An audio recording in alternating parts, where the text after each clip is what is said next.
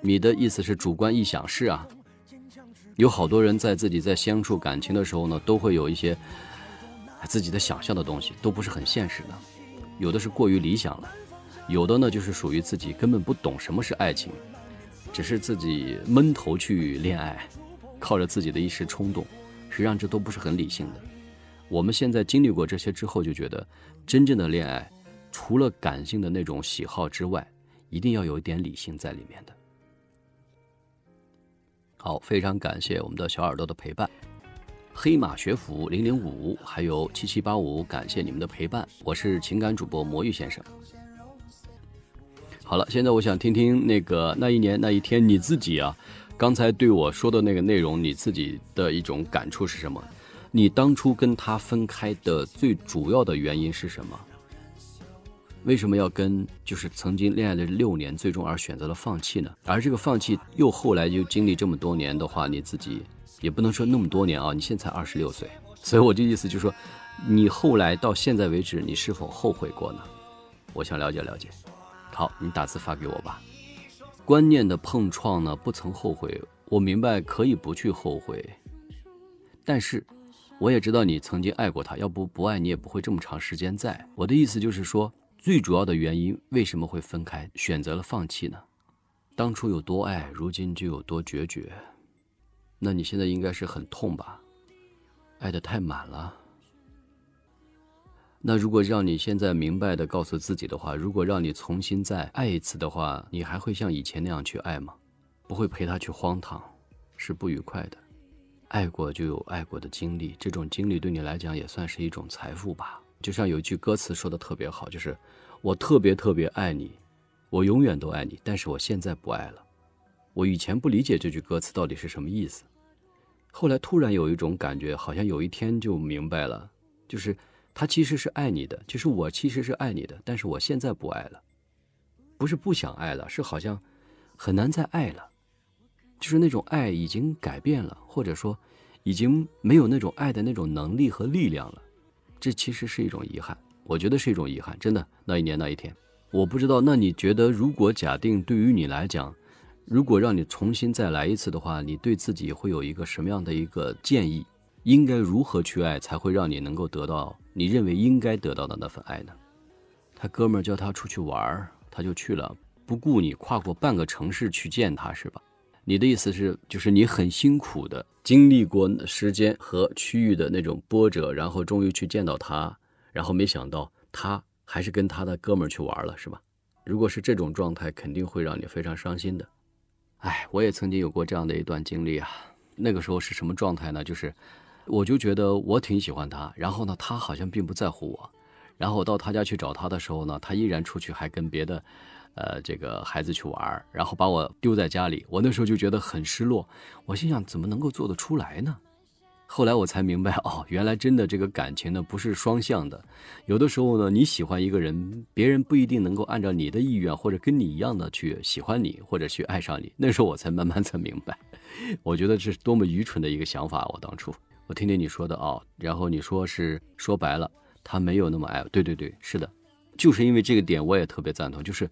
我也觉得是，好像他没有那么爱你，就像我之前我喜欢的那个人一样，他也不是那么爱我，所以他才会觉得不在乎我的感受，然后放弃我。他孩子如今已经半岁了，你在乎他现在幸福不幸福呢？你关注不关注他现在是不是幸福呢？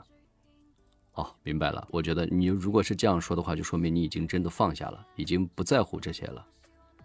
我理解。我的意思就是说，他其实跟你分开的那三个月就选择了结婚，是对你的一种报复呢，还是属于他本身就选择找到了一个适合他的人，他才这样去结婚，或者说他觉得结婚对他来讲已经有点当成儿戏了，他才会这样去选择。这就是一种经历。这句话我特别能理解你，就是放不放下都已经不重要了，反正自己已经开始过自己的应该过的生活了，他有他的生活了，也与你无关了，所以你也无需再去考虑和挂念这些了。找了一个全款房子的女孩，而且老实的人结婚了。好，男人其实是比较现实的，尤其是现在，我觉得可能一个比较感性的人，或者是很重感情的那个男士呢，在现在这个社会中也会比较少了。当他恋爱的时候呢，他可能考虑的会比较少；当他真正准备去结婚的时候呢，他确实不得不考虑很多现实的问题，就是我们所说的，往往会被现实所打败。而我们不能说他们这种想法一定是错误的，因为这是现在这个社会环境迫使他们可能会选择一些优化自己的这种生活伴侣，然后能够让自己未来的生活和状态会走得会更好，提高自己更好的一种生活品质。所以很多男士呢，在这个选择中，他们有自己的一些打算和想法。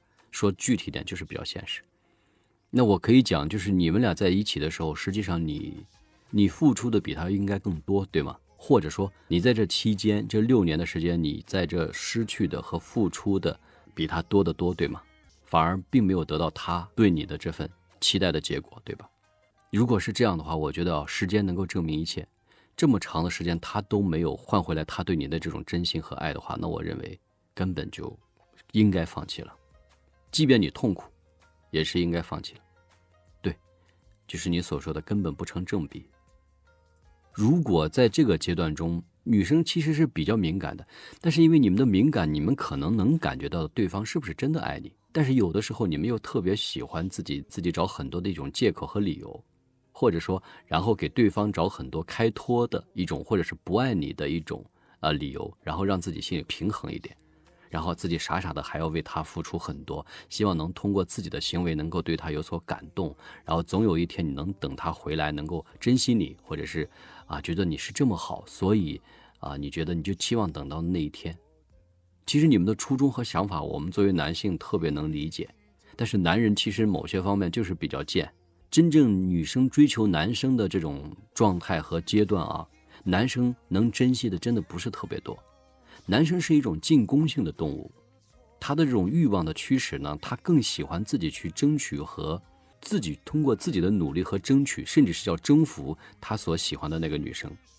所以，男生往往比较喜欢自己主动出击来获取自己的那份爱。他认为，通过自己的千辛万苦的争取和追求所得到的那份爱，他才会比较珍惜。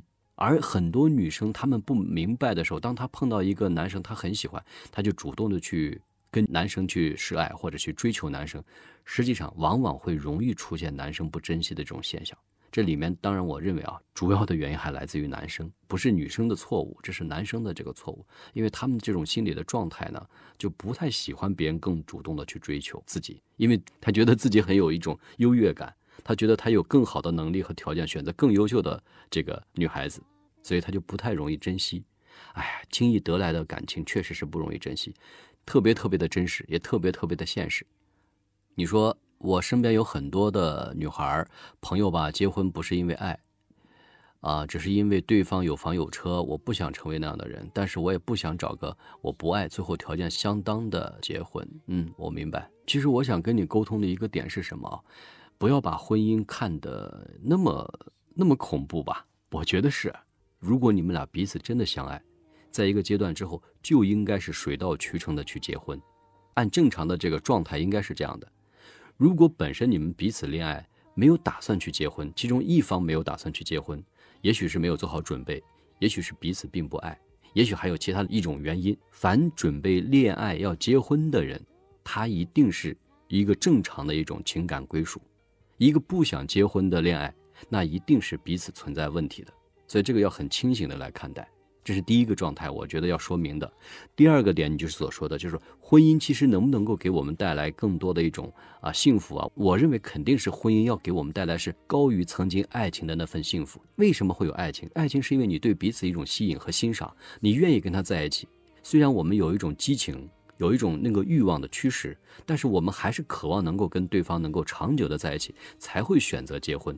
如果本身他就不想跟你结婚，只想跟你恋爱，那他的初衷就是就没有给你长久走下去的那种愿望。所以对于彼此来讲，你们只要找到那个愿意跟你结婚的人，那么我觉得结婚是必然的，理论上应该是幸福的。好了，真正你面临这个婚姻的时候，刚才你说了，可能你们俩都会考虑到很现实的问题，尤其是男士会考虑到有房，是不是有车，是不是还有其他的一些物质更多的一些条件。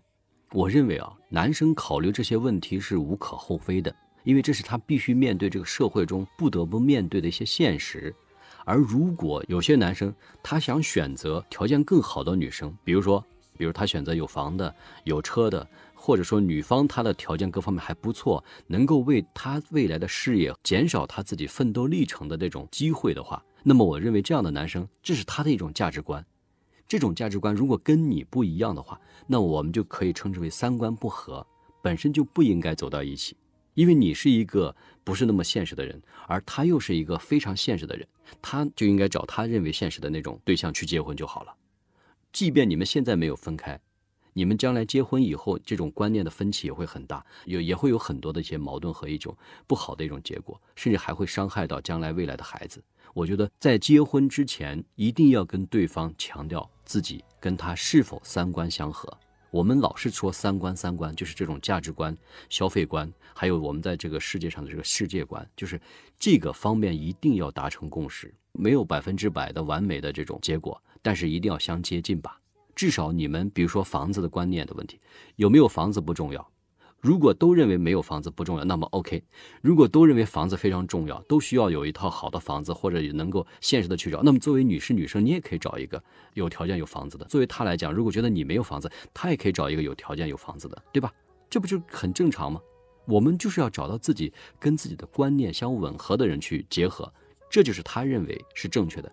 也许这就是他所要的一种幸福和安全感，而你这个安全感给不了他。他最终想放弃你，也觉得非常累，你也不能够给他给他想要的结果，那么你们的这种放弃是一定是必然的，也是迟早的，也没有什么遗憾。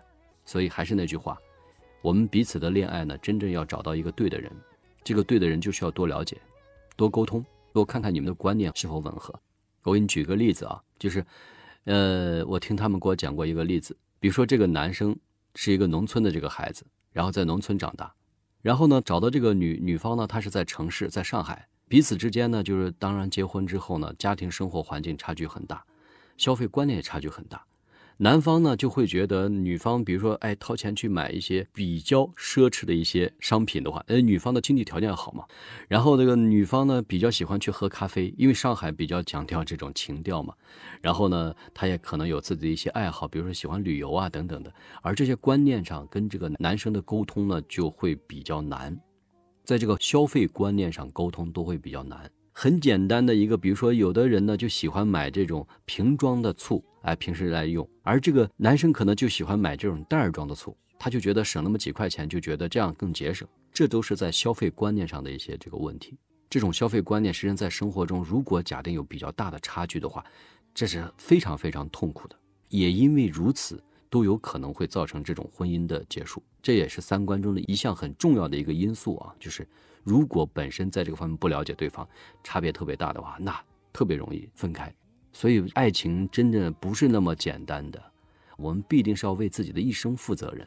我们不是简简单单的跟他玩一玩，大家好像相聚一段时间就够了。其实不是这样的。你想，你要找一个一辈子的人，怎么可能轻而易举的那样去结合和结婚呢？也要为你们未来的家庭以及未来的孩子未来负责。其实一定要多了解对方。